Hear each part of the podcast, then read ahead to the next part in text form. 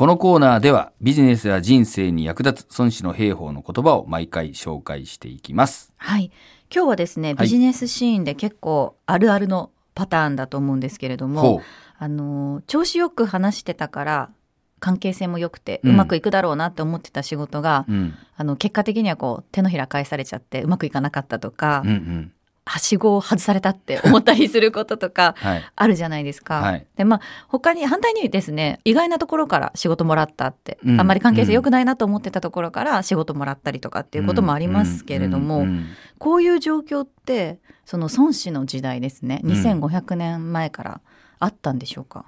まあ、戦争の話でね、うん駆け引きがありますんで、はい。まあ当然ありますよね。ですよね。はいそんな中で孫子は何て言ってるんでしょまあ、いろんなこと言ってるんだけど、うんえーまあ、ちょっとこう、ピックアップするとですね、こんなこと言っておりまして、字低くして備えを増す者は進むなり、字強くして真苦する者は退くなり、なんてことを言ってます。う。はい。この字っていうのが、うん辞書とか祝辞とかの字なので、うん言葉っていう意味ですよね。はいはいはいはいでその字低くしてこの低くっていうのは癒しいとか卑下するとかのうんそうですね字ですよね。はい。つまり？まあ、へりくだるみたいな感じですよね。はあなるほおどとなしくしてるっていうか。うん。へりくだって備えを増すものはうん進む。まあ、あの、へいこらしながら、実は裏では軍備を増強していると。なるほどそういうことなんですねっていうこと。ですね。はい。で、これは、その、こう、それこそさっきの話じゃないんだけど、口先で調子のいいことを言ってても、実は、おいおいと、軍軍事費が増えてるじゃんか、みたいな。まあ現代でもありますよねありますね。はい。そういうのはやっぱりきちんと見とかないと、えこいつ来るな、ということですね。攻め込むつもりだなと。そうそう。いはい反対にうん字強くしてっていうのは、これはあの逆にですね強気の姿勢でいつでもあの攻めるぞみたいな今にも攻めそうな風をしてるのは逆にですね、はい退却の準備をしていると、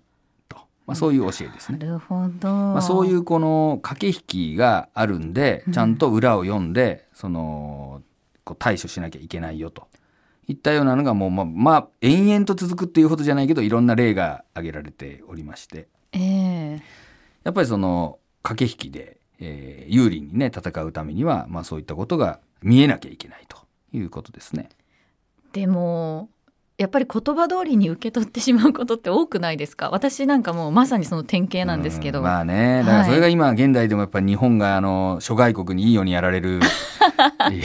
あのことかもしれません。まあ、特にねこれ孫子は中国ですから。やっぱり中国の人は孫子の兵法をねしっかり学んでなるほど。攻めてきてるかもしれませんよ。そっか、はい。これってどうやったら相手の本音っていうのがじゃあうん、つかめるんでしょうか？まああのーだから表面上例えば外交的なですね、あのー発表とかありますよね。はいという発表にいを鵜呑みにせずに実態をちゃんと、えー把握するっていうことですね。例えばあの出てきてる数字だったりとか、まあ、よくあるのはあのね、えー衛星から見てたら北朝鮮がミサイル発射の準備してましたみたいな、まあ、ああいう話があるじゃないですか。はいだから発表してる内容とうん実際の動きみたいなものですね。まあ、あの当然、えーいろんな貿易とかあーがあったりとかすると口ではこう言ってるけど裏ではこういう、あのー資源を、えー輸入してたとか、うんゆ逆に輸出してたとか、まあ、みたいな、えーことがありますよね。だから言葉では適当なことっていうかごまかすことできてもやっぱり物の動きみたいな実態はこうみ見つかるっていうかね、えーまあ、もちろんあの隠されることもあると思うんだけど、まあ、そういうものを見ながらいや口ではこう言ったけど裏ではこう動いてるってことはじゃあ本当はこうなんじゃないかっていうとこまでまあ踏み込んで、まあ、考えていかなきゃいけないっていうことでしょうね。ビジネスシーンでも全く同じということですね。全く同じでしょうね。うん。あのやっぱりいろんな発表があるじゃないですか。だから、まあ、何でもかんでも100%ね言ってるとは限らないわけで、やっぱりそう口では言ってるし、そういう方針だと発表があっても、でも裏ではこういうことやってるっていうことは、やっぱりこういうこと考えてるんじゃないかとか、まあそういうことですね。だから当然ね、えー帝国ホテルさんの動き、えーですね、JR 東日本さんの動き、うん。発表されたものが記事になったりニュースになったりしてるわけなんだけどやっぱその裏にはどういう、ね、実態どういう意図があるのかとこうやっぱり踏み込んで考えていくっていうことですね。普段からこうそういうふうな考え方をする癖をつけとかないといざという時にね、うん、また対応できないかもしれないですし。鵜呑みにしちゃうっていうね、うん、ことになりますよね。なるほど。ただまあ会社側の発表とかっていうのはまあそういうふうにできるかもしれないですけど、うん、1対1人対人と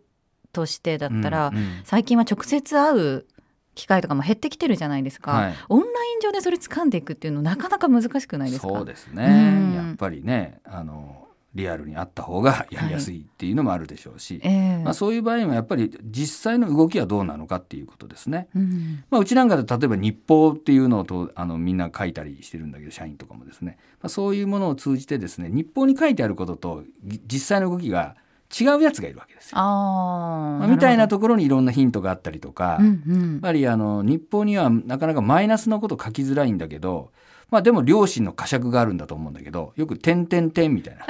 あの具体的には書いてないけど、点点点みたいなこと、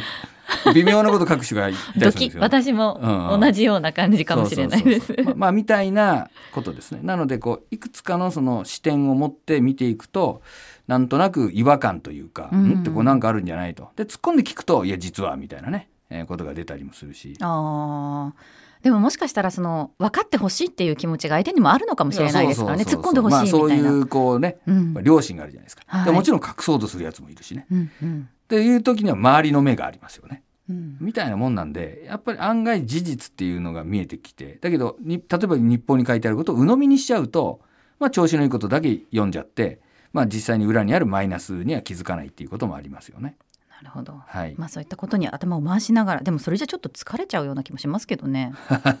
まあね、うんまあ、そういうものを見ながら戦っていくっていうのがですねやっぱり戦争というかね非常時には重要だということではないでしょうか。